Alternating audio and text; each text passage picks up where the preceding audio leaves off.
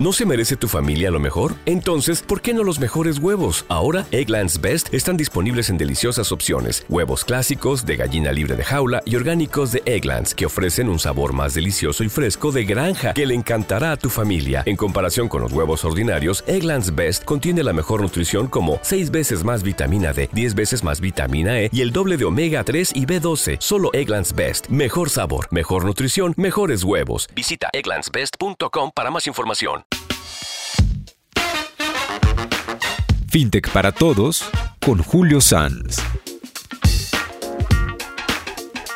Producto de la evolución de las nuevas tecnologías, del Internet, de toda esta capacidad de análisis de datos, de el nuevo entorno de comportamiento del consumidor financiero, de la crisis financiera de los últimos años, más específicamente la crisis del 2008, y todos estos nuevos eh, paradigmas que se están rompiendo es de donde sale el concepto de fintech.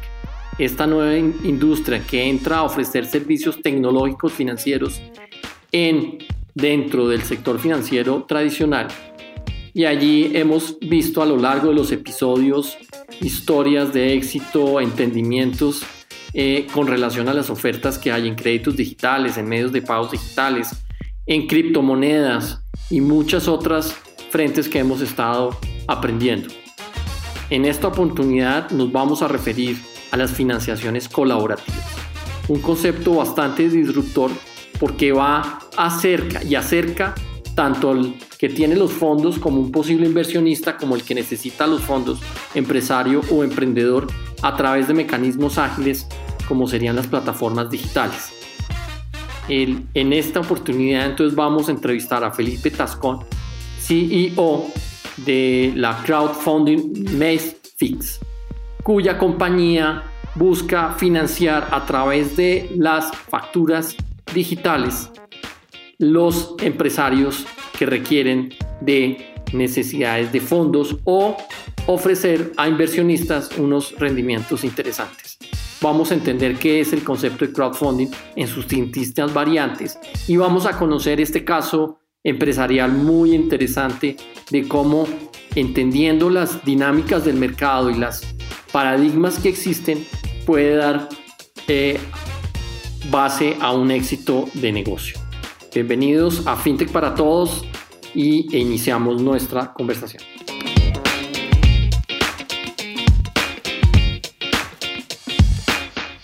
Días, tardes, noches. Bienvenidos todos a un nuevo episodio de FinTech para Todos seguimos aprendiendo de las nuevas tendencias del sector financiero, las nuevas ofertas y los jugadores que están disruptiendo con soluciones para los usuarios. El día de hoy tenemos a Felipe Tascón. Es un emprendedor serial. Felipe, bienvenido, Felipe. Muchas gracias por la invitación, Julio. Un gusto estar acá. Excelente, gracias por aceptarnos. Vamos a conversar el día de hoy de inversiones colaborativas o crowdfunding, que se convierte en un esquema alternativo a las financiaciones, a las financiación o a las inversiones tradicionales, disruptiendo los esquemas. Pero antes quiero, voy a leer el perfil de, Felipe antes de, de comenzar. Felipe, como lo mencioné, es un emprendedor fintech que es apasionado por el uso de las nuevas tecnologías, por la alineación de incentivos y en el diseño centrado en el usuario, el usuario en el centro de las ofertas y en el usuario para mejorar su calidad de vida. Es fundador de una startup que se llama Mexix, que es un primer marketplace o un, mercado donde esta nueva figura de inversión colaborativa comienza a asomar sus, sus, sus posibilidades en Colombia es cofundador y miembro de la junta directiva de la Asociación FinTech de Colombia, con quien nosotros hemos tenido ya con varios entrevistas muy, muy interesantes. Eh, Felipe es ingeniero industrial, perdón, ingeniero eléctrico de los Andes, tiene una especialización en administración financiera, pero ahorita le voy a pedir a Felipe que, que nos cuente un poquito su trayectoria como emprendedor y los distintos reconocimientos que ha tenido a lo largo de su vida profesional en, esta, digamos, en estas actividades. Bueno, Felipe, nuevamente, eh, gusto de tenerte. Vamos entonces Eh, cuéntanos primero, eh, aunque te presenté, cuéntanos un poco de ti. ¿Quién es Felipe? Pues nada, a ver, eh, primero que todo, tengo pues 34 años, digamos, cuando, cuando este viaje de emprendimiento empezó, estaba rondando los 26, digamos que un poquito rápido ese background, pues sí, estudié ingeniería eléctrica, pasé por ese posgrado en finanzas, me di cuenta tarde que me apasionaban las finanzas. Y mi trabajo a nivel corporativo empezó en realidad en Falabella. En Falabella trabajé como controller, manejé como, eh, hacía el project appraisal de las inversiones de las tiendas y el plan de expansión en Colombia, de las aperturas en su momento. Ajá, Y después terminé siendo la cabeza de Business Intelligence y de finanzas de la agencia de seguros Falabella. Y durante todo ese proceso, eh, pues empecé a montar al lado el business case de Medfix eh, durante unos dos años. Eh, y pues al punto en que por fin conseguí una ronda de inversión y, y, me tocó tomar esa decisión de seguir ese camino de ejecutivo, donde soñaba con mi MBA en Stanford, el todo el rollo patrocinado, etcétera, o saltar y apostarle a que esto pudiera pasar de verdad. evidentemente salté, eh, me cuenta un poco pues teniendo la ventaja de la edad eh, de la mano, pues era importante tratar de intentarlo lo más rápido posible. Y durante ese... ¿Qué primeras lecciones tienes de esa experiencia? De saltar. Sí, o sea, de, dejar... de, de, de, salir del mundo corporativo y empezar a emprender a pues, muy joven. Eh, Me imagino que eh, muchos errores se debieron haber cometido en el camino y eso los comete cualquiera, no por la edad, sino no, y todo, seguimos cometiendo. Ok, ok, sí. ¿Qué lecciones te trae esa etapa? No, pues a ver, hay varias cosas.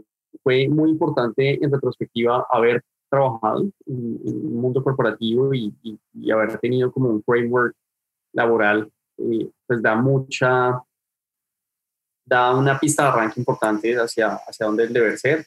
Tuve otra ventaja y es que al ser controller pues casi que desde el día cero la empresa nació con un sistema financiero robusto que me permitió también llegar a inversionistas, pues porque mis primeros inversionistas en su momento fue el presidente de Liberty, que hoy ya se jubiló, y el entonces presidente de PricewaterhouseCoopers para Colombia y la zona andina.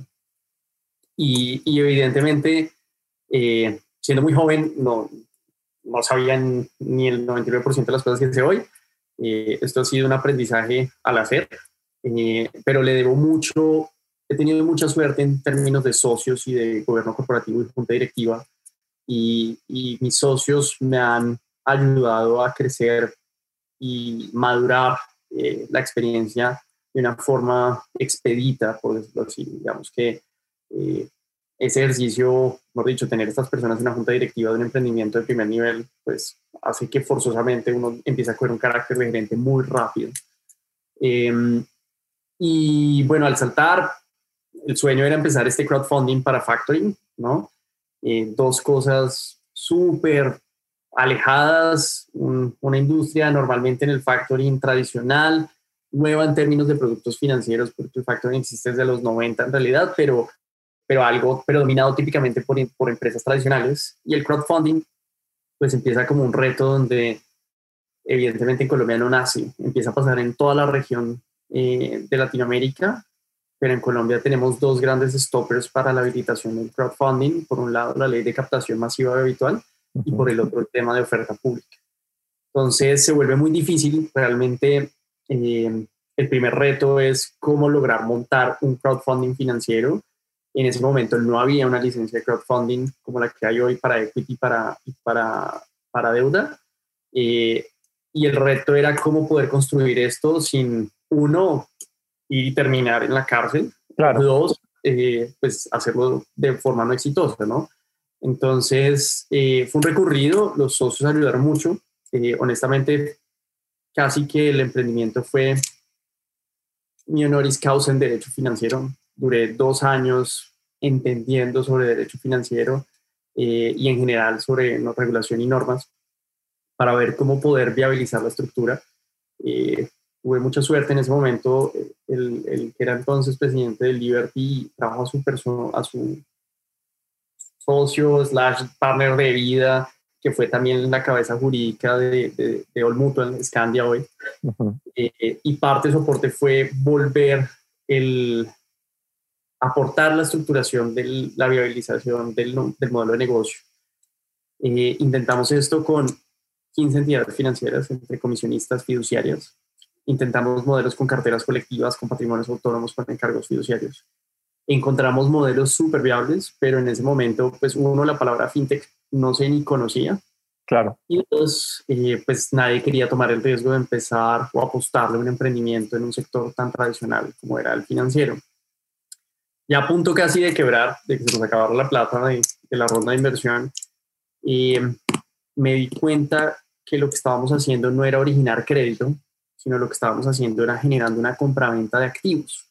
Porque las facturas, cuando se hace factoring, eh, pues no es, no es un préstamo, son, son activos, cuentas por cobrar, que se, se, venden con un descuento. Es decir, si la factura vale 100, se vende por 96. Eh, y ahí está el spread del rendimiento financiero que obtiene el compra. Claro. Y, y me di cuenta que si utilizábamos una pasarela de pagos, como funciona cualquier merchant por internet, eh, pues podíamos vender facturas, así como cualquier merchant vende zapatos o relojes por internet, porque ambos son activos. Y solo necesitábamos un partner, una pasarela, que nos permitiera hacer esto de forma agregada, donde muchas personas compraran en copropiedad una factura y que la pasarela permitiera hacer ese many to one para poderle recolectar el dinero a la empresa y que nos pidiera pagar una comisión dentro de la transacción y cuando pagaran la factura, el deudor pagara la pasarela y le devolviera el capital y el rendimiento a cada cuenta bancaria de inversionista. Bueno, Esto incluso con una ronda de inversión apareció el entonces fundador y CEO de PayU Latam y parte del deal fue básicamente estructurar una alianza con PayU para poder permitir que todas las operaciones funcionaran a través de PayU y logramos hasta 2016 sacar este primer crowdfunding financiero en Colombia, mucho antes de la licencia, ¿no? eh, y todo a partir de activos. Eh, voy a parar ahí. Pues, Perfecto, interesantísimo, ahí nos podemos quedar, pero volvemos más tarde a, a tu empresa porque creo que es un caso para analizar.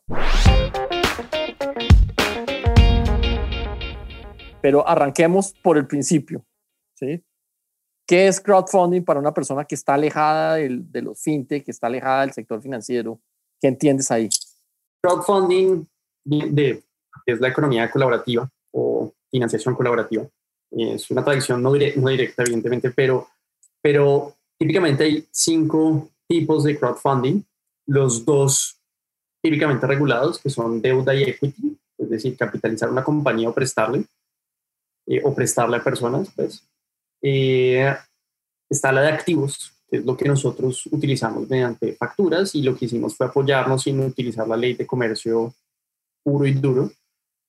Están los de rewards y están pues básicamente los de donaciones. Entonces los de rewards es como el típico escenario donde quiero desarrollar una maleta que sea sumergible en agua y este es el prototipo. Los, las primeras mil donaciones van a tener una versión gratis, por ejemplo o donaciones, pues no tiene misterio, es salir a donar entre muchos para una actividad. Entonces, pero, pero el concepto lo que busca es llegar a un mayor número de personas eh, con aportes relativamente pequeños. Claro, claro, la intención es que tú puedas financiar un proyecto de mil millones de pesos, diez mil millones de pesos con cien mil personas, cien personas, mil personas, cinco mil personas. Eh. Y, y, para, y los usos son los que acabo de mencionar, ¿no? Crédito, una capitalización, compra de activos al descuento, una donación. Porque si hoy nos fuéramos por el mecanismo tradicional de emisión de acciones, pues es un proceso muy complejo porque hay que registrar las acciones en la bolsa y es eh, en todo el registro nacional de valores, un proceso de due diligence eh, que básicamente es, esos procedimientos están diseñados para las empresas corporativas, no para las pymes, ¿cierto? Sí, y para empresas muy grandes, además. Sí. Es un proceso muy costoso, lento y, y hasta trágico. Entonces, Entonces, entendería que, que esto del crowdfunding está más bien diseñado es para los startups, para las pequeñas empresas. Claro, o proyectos, o, o proyectos. imagínate, eh, no sé, no tiene que ser necesariamente, puede ser la inversión en activos o sí, un, bueno, en general proyectos tiene sentido. Pero Pero pues yo creo que lo, lo, fundamental es qué puedes y qué no puedes hacer, ¿no? Porque el problema es, en Colombia si tú tocas dinero de más de 20 partes, te vas a la cárcel por captación masiva habitual. Eh, y si le ofreces acciones en serie a más de 100 personas de manera indeterminada, pues es una oferta pública y también es sancionada. Entonces, son dos mecanismos que típicamente son las fuentes de financiación tradicionales de una compañía o de un proyecto, ¿no? Que ahí es donde hay una limitación enorme y cuando empezamos, esa licencia no existía, de hecho aportamos nuestra experiencia a la URF para poder sacar esta licencia, pero la licencia igual tiene unas limitaciones que, en donde, por ejemplo, a la fecha, aparte de pues, el proyecto de la bolsa, no existe ninguna otra compañía realmente haciéndolo de forma masiva y nosotros llevamos muchísimos más años operando en este momento. Eh, pero lo que iba a decir es que al momento no existe nada en equity, por ejemplo, en el país, a pesar de que ya está la licencia. Y curioso que esa tal vez es como la, el mecanismo que uno pensaría que más uso podría tener, ¿no? Que es invitar a friends and family o a los amigos, venga, eh, eh, montemos un, un, esquema de crowdfunding para que inviertan en mi proyecto, ¿cierto? Sí, el problema es que la verdad se ha dicho, la licencia, si bien tuvo la buena voluntad en su momento, pues tiene unas limitaciones porque operacionalmente es muy costosa. Y normalmente los que hacen crowdfunding para este tipo de cosas también son una startup. Eh, y pues al tener una licencia de este calibre, pues eso implica la reportería, la responsabilidad, todo un equipo dirigido básicamente a la administración de una licencia que una startup no puede. Incluso nosotros, que hoy somos el más grande, o sea, hoy Netflix ya ha financiado 240 mil millones de pesos en Colombia. Wow. Ajá cuales el año pasado hicimos 100 mil y este año vamos a hacer 200.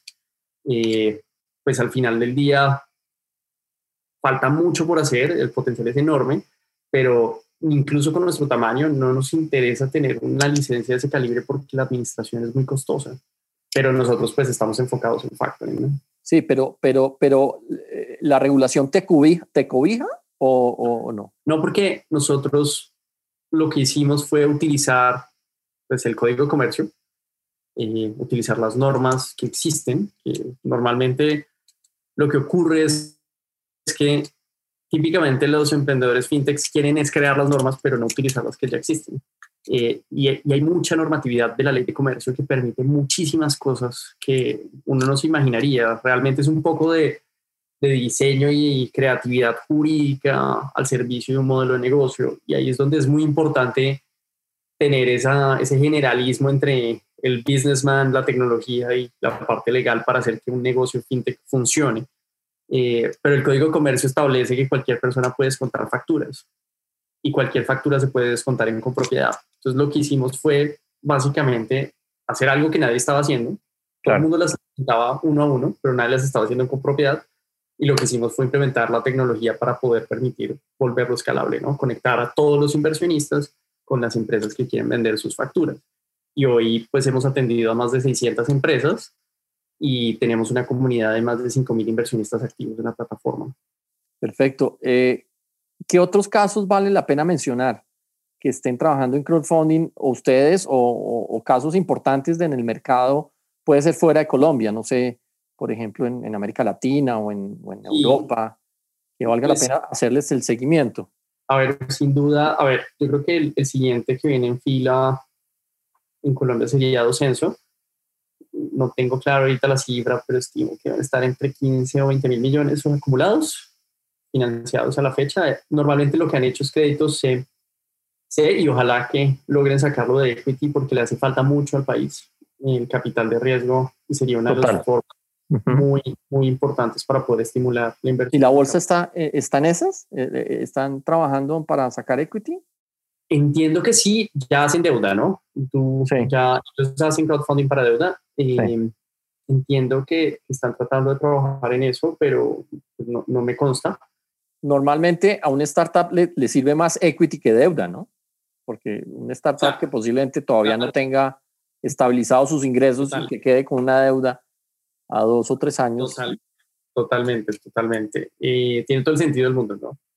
E incluso una deuda convertible o, bueno, en fin, hay ahí tela para cortar montones, pero evidentemente el problema es que ellos no pueden tomar una decisión de, eso de un día para el otro, no, hay que, tiene que estar bajo los requerimientos de la licencia y eso vuelve lento el proceso y es algo que sería ideal que también, pues un poco la intención con el sandbox regulatorio de la super era suavizar ese tipo de cosas, pero ese sandbox hoy está congestionado. Entonces realmente no hemos podido dar la vuelta que un crowdfunding de equity exista como tal, ¿no? Eh, ejemplos, pues a ver, eh, a ver, en Indonesia hay otra empresa parecida como nosotros, mucho más grandes, como unas casi 15 veces más grandes. Estas personas originan más de 35 millones de dólares en financiación al mes.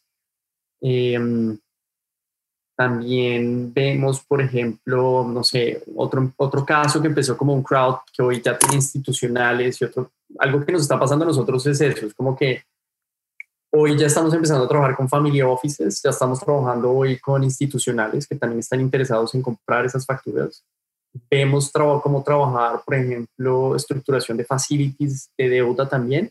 incluso queremos llegar a bancos porque nosotros hemos trabajado muy duro en la tecnología para hacer un onboarding rápido, escalable, de conocimiento del cliente, lado de activos y de riesgo, de empresas y de pymes, remoto y digital. Y podemos ofrecerle un servicio más barato a, a los, a los nuevos compradores, a los otros layers. Okay. Este tipo de cosas pasan normalmente en, en todos los negocios que escalan y crecen a partir de crowdfunding. Es decir, cuando tú miras, a ver, un caso que, que es el típico caso de éxito es SoFi. SoFi en Estados Unidos empezó como un crowd, hoy ya tiene institucionales, entre los cuales tiene fondos pensionales, fondos hedge funds, de todo tipo, básicamente, fondeando la estructura y tienen múltiples activos, ¿no? tienen préstamos estudiantiles, hipotecas, eh, en fin, todos los productos financieros dentro de un marketplace como tal. Ajá. ¿Y es una fintech o es una actividad financiera? Es una fintech, eh, es una fintech que ya hoy está listada en bolsa, se llama SoFi. Y pues es uno de esos referentes muy, muy chéveres de los que ha cambiado la industria porque precisamente el crowdfunding tiene ese propósito como desintermediar. Sí. Esto es como la evolución con esteroides, ¿no? Es como, no solamente lo hace a partir de P2P, de personas a personas, sino de B2B a, a B2B2C o múltiples actores con múltiples layers. Em, es un caso súper chévere, la verdad es que es uno de, esos referentes que, yo siempre sigo como hacia dónde van o qué tipo de... Uno, uno podría decir que, que em, el crowdfunding ayuda como a democratizar el acceso a, los fondos, a los flujos de la economía? los dos. Por un lado, y, pues nos pasa, ¿no? O sea, mejor dicho, mm, por ejemplo, en el caso de Netflix, nuestra misión es precisamente acelerar el financiamiento de la base empresarial, ¿no? Entonces, ¿qué pasa? El, el problema es que 70% de las MIPIMES no tienen acceso a productos financieros con ninguna entidad tradicional. ¿En Colombia? y en la región. Y el, ok, ok. Y el 94% de las empresas son MIPIMES. Es un hueco gigante que no está siendo atendido, que se vuelve la principal causa de muerte empresarial, porque no hay quien los financie, ni, ni vía deuda, ni vía equity. Y pues ahí está la oportunidad, ¿no? Porque esto es, si uno apoya la base empresarial, las empresas crecen y jalonan la economía, generan más riqueza, más empleos, más impuestos, etcétera, ¿no? Entonces, nuestra misión está enfocada en eso, en acelerar el acceso a financiamiento. Y encontramos en el factoring una herramienta muy poderosa porque se vuelve una herramienta idónea para la base empresarial, porque uno puede colateralizar la fuente de pago hacia el cliente, no, no siempre hacia el, a quien necesita el cash. ¿No se merece tu familia lo mejor? Entonces, ¿por qué no los mejores huevos? Ahora, Egglands Best están disponibles en deliciosas opciones. Huevos clásicos, de gallina libre de jaula y orgánicos de Egglands, que ofrecen un sabor más delicioso y fresco de granja que le encantará a tu familia. En comparación con los huevos ordinarios, Egglands Best contiene la mejor nutrición como 6 veces más vitamina D, 10 veces más vitamina E y el doble de omega 3 y B12. Solo Egglands Best. Mejor sabor, mejor nutrición, mejores huevos. Visita egglandsbest.com para más información. It's probably just allergies. I'm probably good to fly. I probably don't have COVID. Take the probably out of your plans. Test for COVID 19 if you've been exposed, when you're feeling sick, and before and after traveling and gathering. Learn more at covid19.ca.gov. Brought to you by the California Department of Public Health. Y eso es muy potente en términos de riesgo de crédito. Pues de, de hecho es una de las figuras que, lástima que no es muy conocida, pero para las pymes pequeñas que no tienen acceso y que no, no, no califican para créditos, pues salir a vender sus facturas eh, es una forma de financiarse, ¿no? Total, súper válido. Y, y, lo que pasa, y hemos también sufrido ese, como una etapa de adoctrinamiento hacia el mercado, que ahorita que empieza la factura electrónica como título valor va a ser espectacular, porque elimina todos los riesgos operacionales, todo el fraude se vuelve en un clic. Su cliente no le va a poder negar la circulación de la factura electrónica es uno de los grandes problemas que, que, hemos visto, porque es que muy a pesar de que incluso la, la, pyme quiere vender su factura, su cliente le dice, yo no quiero. Pero hoy ya, ya ¿eso va a ser posible? Eso es, es ilegal bajo la ley. Lo que sí. pasa es que tú como comprador, pues tú necesitas confirmar que la factura sea real. Porque si tienes una factura en papel y no sabes si sea, un, sea una copia o falsa, Claro. Pues necesitas ir contra el deudor para saber que es real. Ya, ya. Ah, bueno, ahora con eso lo solucionas con la facturación electrónica. La factura electrónica ya no tienes ese problema. Y ahora es en un registro que se llama Radian. Pues es la misma DIAN diciéndole a la compañía que no quiere que circule sus facturas. Eh, esta compañía, esta factura la compró Julio. Usted verá si la paga dos veces, pero acá se la debe a Julio. Y ahí va a bastante, porque es un cheque bueno. Claro, claro. Entonces, es, es, un mecanismo muy potente por, por esa razón eh, y además tiene otra ventaja y es que no ocupa capacidad de endeudamiento dentro de su financiamiento, no. o sea, no te ocupa crédito tal, ¿no? Entonces, no. pues no afectas eh, una línea de crédito que te pueda servir básicamente para eh, comprar materia prima o invertir en, en propiedad de planta y equipos claro. o algo por el estilo, ¿no? Ahora, muy importante que es eh, que factoring no es para financiarse en el largo plazo, ¿no? Eso sí es no, eminentemente para la operación de, de, capital de trabajo. Claro, es capital de trabajo, pero pues eso son muchas cosas, ¿no? Eso puede ser desde nóminas, eh, materia prima, eh, o sea, realmente el crédito, crédito, si uno es kosher, uno debería usarlo es para inversiones de largo plazo como planta y equipo, expansión, ese tipo de cosas que, requieren una amortización prolongada, pero tienes una, una llave en mano muy potente porque además no te ocupa endeudamiento. Entonces no dependes de un banco, por un lado, y tampoco te afecta los cupos que puedas tener con el otro. Perfecto. Y, y hay muchas cosas, ¿no? Tú puedes jugar con cuentas por pagar o por cuentas por cobrar. Y todo eso se basa en pues, la eficiencia del dinero en el tiempo. Y es pues, en las cuentas por cobrar, traerlo a hoy, pero en las cuentas por pagar, poder pagar a mayor plazo. Y ambos te, te benefician en capital de trabajo. Pues hoy hemos logrado que, por ejemplo, esas cadenas puedan trabajar juntos, donde al cliente le permitimos pagar no a 60, sino a 150, y al proveedor le desembolsamos no en el día 60, sino en el día 5.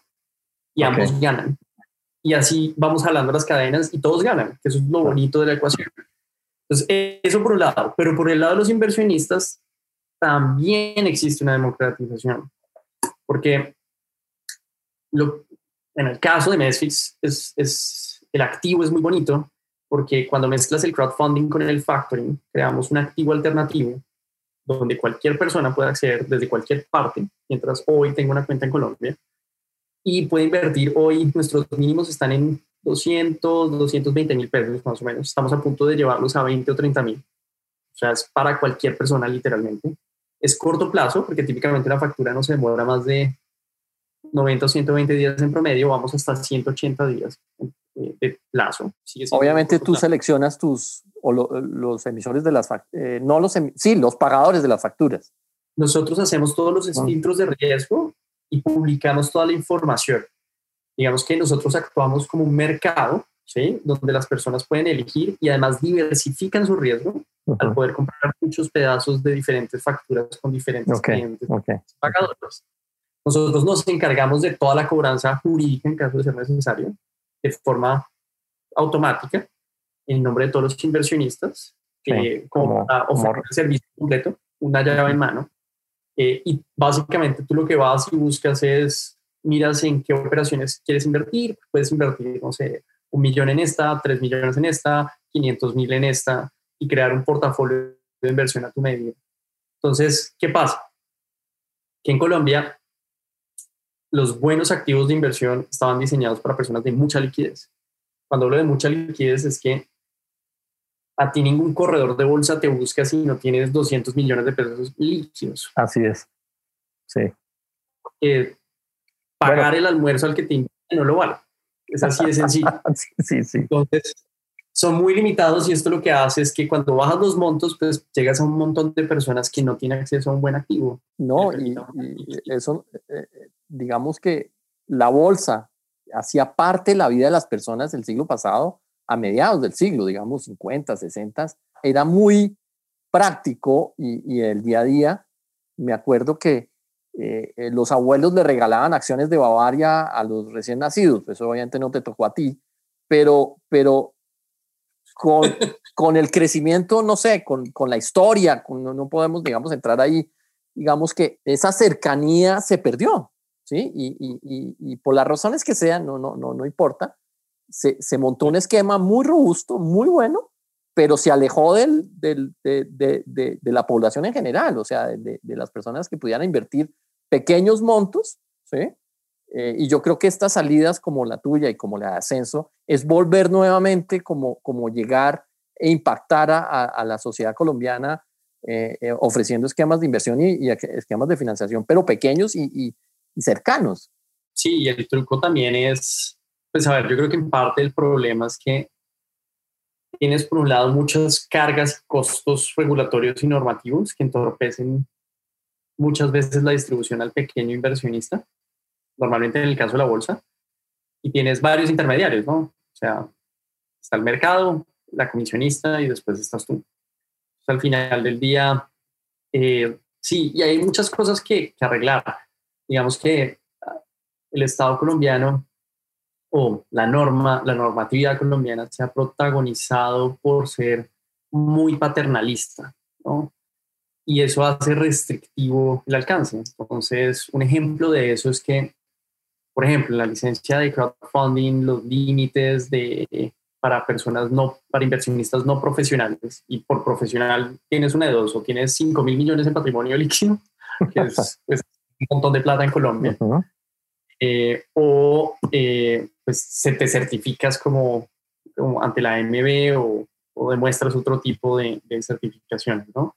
Entonces, como que son cosas que una persona puede perfectamente entender los riesgos asociados de una inversión sobre su capital sin necesidad de tener tanto patrimonio ni tener que tener una certificación que esté... Pues, sin, ser, un experto. Entonces, ese tipo de cosas limitan mucho el, el, el acceso. Eh, o sea, perfectamente uno entiende por qué se hace y es para proteger al público de que no haga algo. Pero creo que los enfoques no son sobre un proteccionismo paternalista, sino debería estar enfocados en una educación a la población. Y ahí hay un gap muy grande que pues es, ojalá sueño con que lo pueda ver antes de, de que tenga nietos. no, no, hay que ser más optimistas. creo, que, creo que es muy importante. A ver, una de las cosas que veo fundamentalmente importantes es que las finanzas se enseñen obligatoriamente en el colegio. Estoy totalmente de acuerdo. totalmente de acuerdo. Y esto no, esto no, involucra clases ni nada. Pero finanzas uno lo usa toda la vida. Y, y, no es ciencia de cohetes. Al final del día es algo útil, pragmático, que le va a doler a toda la vida, pero es muy doloroso ver personas que no saben qué significa una tasa de interés o si es caro o barato, ¿no? Entonces, pues, un mar de cosas, ¿no? Entonces, hay un montón, hay un mar de oportunidades de mejora dentro de la sociedad y la normatividad. Pero es parte de la asociación, ¿no? By the way. Es como de promover y hacer estos highlights y cómo permitir que estas verticales en fintech, donde crowdfunding es una, evidentemente, nosotros somos un mix, estamos entre crowdfunding y entre finanzas empresariales, que es otorgar financiamiento, eh, pero pues las verticales está cripto, está lending, está pues insurtech, en fin, golftech, rectech, eh, entonces hay un montón de verticales naciendo y, parte del ejercicio pues también ha sido de sensibilización y de educación tanto al al gobierno para que entienda las necesidades y de que le demos un carácter de urgencia e importancia a la competencia en el sector financiero, eh, porque si no estamos todavía en este, este sistema paquedérmico que se controla a punta de 20 jugadores. Y precisamente cuando tú ves los actores modernos que han, son, que han súper apoyado la inclusión de fintech, tú ves un gobierno inglés, por ejemplo, el gobierno inglés lo primero que hizo fue crear una comisión de urgencia e importancia para masificar la, la, competencia en el sector financiero con todos los tamaños de empresas, incluyendo fintechs y no fintechs. Y eso hace que si pasamos de 20 jugadores a 1000 jugadores, pues la oferta se multiplica, claro. que el beneficiario es el público, que es el que termina teniendo más opciones, ¿no? Muy, muy, muy interesante. Eh, eh, pero dos preguntas, o sea, ¿qué le recomiendas a un emprendedor que quiere irse por el mismo o quiere ofrecer una oferta en crowdfunding? ¿Sí? ¿Y, y, qué le recomendarías ahí? Y un poco, eh, hoy, ¿cómo es la regulación que salió en octubre del año pasado para facilitar el crowdfunding? Dos, dos esa y, y, la siguiente es al inversionista pequeño, ¿sí? No, no, no, con seguridad, no, no, no los inversionistas que están en bolsa, ni los que tienen, digamos, fondos significativos para, para acceder a, inversiones, sino el que tiene pequeños montos disponibles, y hablo de pequeños montos, eh, cómo llegar a, cómo acceder a estas oportunidades de inversión. Ok, pues sobre emprender en crowdfunding, a ver, yo creo que hay que pensar muy bien en qué. Digamos que, a ver, todo tiene su, su upside y su downside. Típicamente, si estás hablando de financiamiento en equity o deuda, hay que pensar como, por ejemplo, la deuda es mucho más replicable que el equity. O sea, tú puedes crear un proceso que se pueda replicar en muchos clientes mucho más fácil con deuda que con equity. Con equity casi que tienes que ir uno a uno.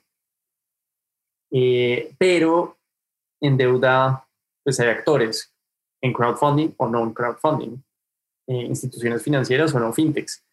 Em, entonces, pues hay una competencia, ¿no? En el lado de equity hay una oportunidad enorme que pues, honestamente está ahí para que se la lleven alguien. Colombia es un país que desafortunadamente no tiene desarrollado su capital de venture em, de riesgo, pues, eh, y hay un hueco enorme, o sea, a los emprendedores nos toca primero vender el país y después vender el emprendimiento afuera. Eh, y es, es un gap muy grande porque típicamente tú encuentras inversiones hasta los 500 mil dólares, un millón, típicamente con ángeles o seed funds, pero de 1, 2 a 5, 7, donde a los fondos de afuera no les valen los abogados para hacer el due diligence, traer menos plata y, y acá se considera mucha plata. Aquí se consigue muchísimo plata. esos tickets. Entonces, es, es, como el huevo o la gallina, ¿no? Como que no hay nadie poniendo esos tickets en la mitad. Y, y, definitivamente, pues en crowd equity hay una oportunidad enorme porque pues, emprendimientos hay muchos y el pipeline de emprendimientos y el ecosistema ya está desarrollado, ya está empezamos, ya hemos empezado a tener otro tipo de, de, de escenarios, ya incluso pasamos de ese único gran éxito que era Rappi. Hoy ya hay muchas empresas teniendo éxito y buscando capital, pero desafortunadamente toca ir a buscarlo afuera y los retornos se quedan afuera, no se quedan en el país. Entonces es muy triste. Eh, ahí está una oportunidad enorme en crowd equity, sin duda. Eh, ahora, la licencia, mi, mi, petición es como hay que buscar cómo volverla más escalable o más light, porque honestamente, si uno va a empezar pues si uno arranca con una licencia encima, pues es un dolor. Si bien no pide un capital mínimo, que parte de las sugerencias que hicimos en su momento fue esa, como, oiga, la pedir un capital de 5 mil millones. no arranca nunca. Si el reporting y la administración y las obligaciones, eh, solamente tener una SA, tener una junta directiva de siete personas más suplentes, eso es muy complicado para muy complicado, sí. Entonces, ahí hay un reto enorme en la licencia ahora, hay formas de hacerlo de otras maneras, insisto, la ley está ahí para ser usada, eh, y hay muchas formas de hacer eh, crowd, eh, pero hay que ser inteligente o, inteligente o aliarse de pronto también con, un, con, otro, alguien que tenga una licencia. También lo hemos visto en el mercado. conozco casos de emprendedores que lo han hecho y muy bien. entonces, pues por ese lado, básicamente, sobre la normatividad nueva, yo creo que han estado buscando es simplificarla y tratar de, de que esto salga adelante. De nuevo, o sea, esa, esa, licencia salió, creo, en el 2016 o 17. La primera, pero hubo algo el año pasado, o antepasado, perdón, ya. Una, una, una reforma de, pues, en, en, general, todas las propuestas son para tratar de potencializarla, pero lo triste es que, pues, cinco años después tenemos solo una nueva empresa realmente marcando. Sí, entonces no, no ha habido éxito ahí. Entonces, definitivamente hay un problema con la licencia y, y, eso es, es, algo, es algo que, que, realmente, pues ojalá se pueda arreglar, ojalá se creen ese tipo de licencias escalables o algo por el estilo, que se entienda que uno arranca, o sea, cuando yo arranqué Mesfix, pues, pucha, o sea, pensar en pagarle a un miembro de junta era imposible. Hoy, hoy ni lo hago tampoco. Todavía no. Todavía, no. Entonces, y, y nosotros de nuevo, nuestros números son mucho más grandes que alguien que tenga licencia. Entonces, eh, sin duda es, una, es un hándicap grande. Sobre... saliendo, saliéndose un poquito pero del tema, pero también con relación a las licencias, tengo entendido que las CEPES en Colombia todavía no son rentables. Las CEPES no, ni, ni Por serán, eso no, serán como CEPES. Como CEPES. Entonces, ese no, para no meternos en una camisa de once varas, pero, pero ahí, ahí también hay, hay un tema que tiene que el gobierno echarle una mirada a ver cómo, cómo, sí, cómo, cómo cambia ese esquema, ¿no? Y, y, yo creo que ahí, exacto, yo creo que el mensaje ahí es, se necesita alguien que haya estado en el sector privado para ver esto. No, no solamente tener los años de experiencia regulatoria funcionan, porque es que un negocio necesita hacer, dar rentabilidad, si no, no funciona. No, no existe. Eh, y ese, ese punto de vista se pierde muy fácil porque se está acostumbrado a unos números de empresas muy grandes eh, y la realidad es que hoy pues, está pasando todo lo contrario. Ya no estamos buscando tener 20 grandes, sino estamos buscando 10 mil pequeños. Y ahí es donde se toca, toca ser más inteligente en los términos de cómo se otorga licenciamiento, cómo se vigila, eh, y pues no es una tarea fácil. Y, a, ver, yo le reconozco muchísimo a la URF y a la Super lo que han hecho, porque honestamente sé que no es fácil, sobre no, todo. totalmente. Han hecho una labor titánica, eso sí hay que reconocerlo. Pero, pero, falta mucho. y, ahí, ahí, y ahí es donde hay que, hay que darle una orden de, de urgencia e importancia a la competencia. Que eso es lo que va a sacar esto realmente adelante. O sea, es que, por ejemplo, la tasa de usura es una intervención de mercado de entrada que limita el crédito de personas que no pasan cierta vara de riesgo. O sea, punto. Entonces, parte de la inclusión financiera del error que tenemos es que tenemos una vara, una intervención de mercado enorme y no permite llegar a tomar más riesgo a personas que queremos tratar de invitar al sector financiero.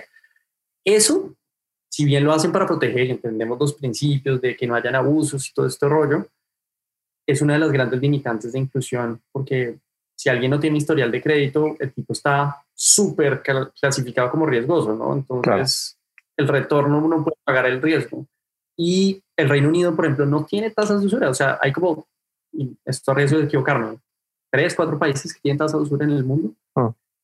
Y, y, entiendo, o sea, evidentemente funciona para muchas otras cosas, pero es un limitante entre la inclusión.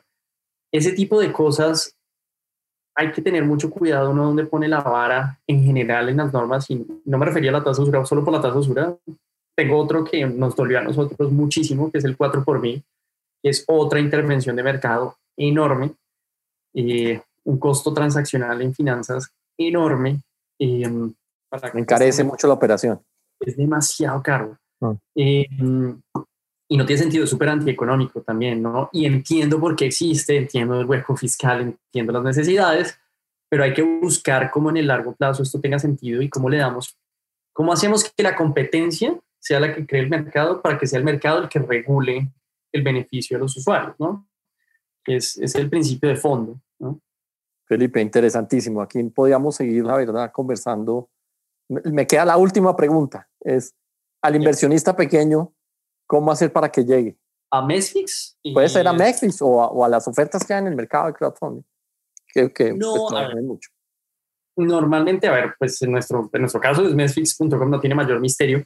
Eh, o en Google, o en Facebook, en redes, pero, pero, pero en general a ver, yo creo que el Internet es, las redes sociales normalmente son los que habilitan este tipo de situaciones y el marketing digital sin duda es, funciona muy bien dentro de esta estructura. Y honestamente nosotros sufrimos es de empresas, pero no porque haya necesidad de financiación, de que no haya necesidad de financiación, sino porque su cliente no lo deja operar, porque si no, no le vuelve a comprar o porque eh, no pasa el filtro, no está preparada para tomar financiamiento no llegamos al decision maker que es un montón de problemas, que ya es una venta casi que consultiva B2B, pero en B2C realmente el mercado digital funciona muy bien y es muy económico.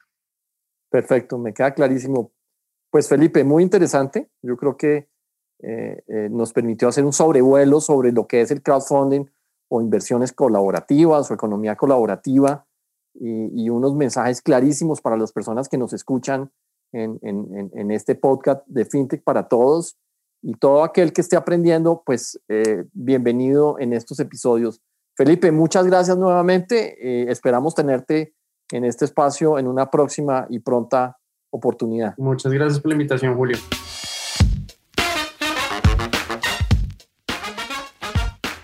Acabamos de escuchar una conversación muy interesante sobre el concepto de crowdfunding en sus distintas verticales o financiación colaborativa. Aprendimos que hay financiación colaborativa de donación, donde lo que se busca es recaudar fondos para una, un propósito benéfico o recaudación por recompensa, para lo cual se buscan conseguir fondos y adelantar posiblemente la entrega de un producto o servicio, o dos de carácter más financiero, que es el crowdfunding de deuda, que sería crowd lending, o financiación de deuda colaborativa, donde se busca otorgar un crédito, un préstamo a un emprendimiento, a un empresario y lograr ofrecer un, un rendimiento interesante. O está el crowdfunding de capital, donde se ofrece la posibilidad de tener un porcentaje del capital de la empresa o del proyecto para beneficiarse de los rendimientos del mismo. Igualmente, estuvimos viendo una historia de éxito empresarial muy interesante con Felipe Tascón, gerente general de la compañía Mesfix, la cual es una crowd factory, es decir, una compañía dedicada a buscar financiación para em-, empresarios a través de lo que es el factoring digital y también ofrecer a inversionistas acceder también a unos, a unos rendimientos en esos proyectos. Gracias Felipe, muy interesante la conversación y esperamos que sea de su agrado. Nuevamente, gracias por asistir a FinTech para Todos. Mi nombre es Julio Sanz y me encuentran en LinkedIn.